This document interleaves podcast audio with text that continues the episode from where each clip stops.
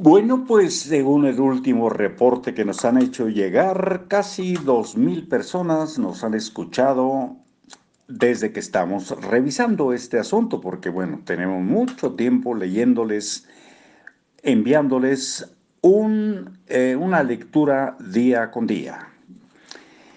Gracias a nuestros amigos de Perú que nos han oído, 40 personas, Ecuador 19, eh, Andorra 17, Chile 16, Inglaterra 13.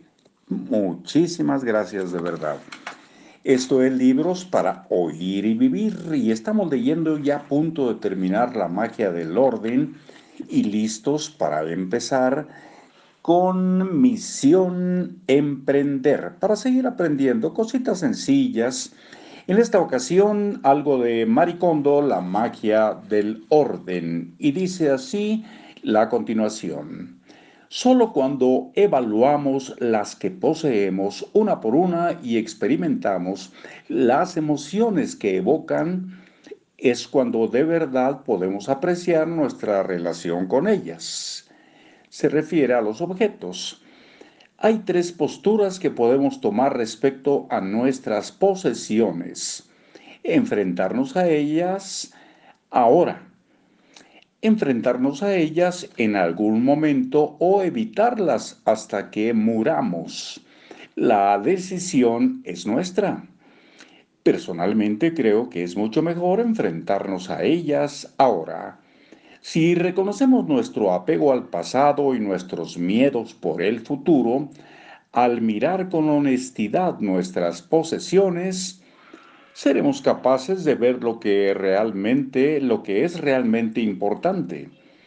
A su vez, este proceso nos ayuda a identificar nuestros valores y reduce nuestras dudas y confusiones al tomar decisiones en nuestra vida. Si confiamos en nuestras decisiones y nos lanzamos con entusiasmo a la acción sin dudar, lograremos mucho más. Dicho de otro modo, cuanto más pronto evaluemos nuestras posesiones, mejor. Si vas a poner tu casa en orden, hazlo ahora. Subtítulo, ¿Cómo aprender? ¿Qué puedes hacer sin? Una vez que la gente ha organizado su casa, genera una bolsa tras otra de basura.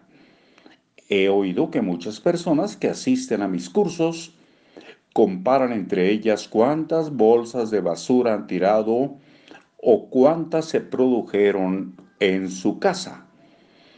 Hasta ahora el número récord de bolsas lo tiene una pareja que tiró 200 y otros 10 objetos demasiado grandes para ponerlos en una bolsa de basura. La mayoría de la gente se ríe cuando oye esto e imagina que seguramente esta pareja tiene una casa muy grande, con mucho espacio de almacenamiento. Pero se equivocan. Vivían en una casa común y corriente de dos pisos y cuatro habitaciones tenía una superficie total ligeramente más grande que la de muchos hogares japoneses, porque también tenía ático. Pero la diferencia en espacio no era considerable. Aunque parecía haber muchas cosas a la vista, no tenían tantos objetos innecesarios.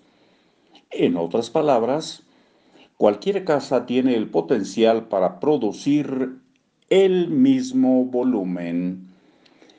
Y nos escuchamos muy pronto. Ojalá andemos por aquí y podamos vernos, o más bien podamos oírnos. Hasta luego.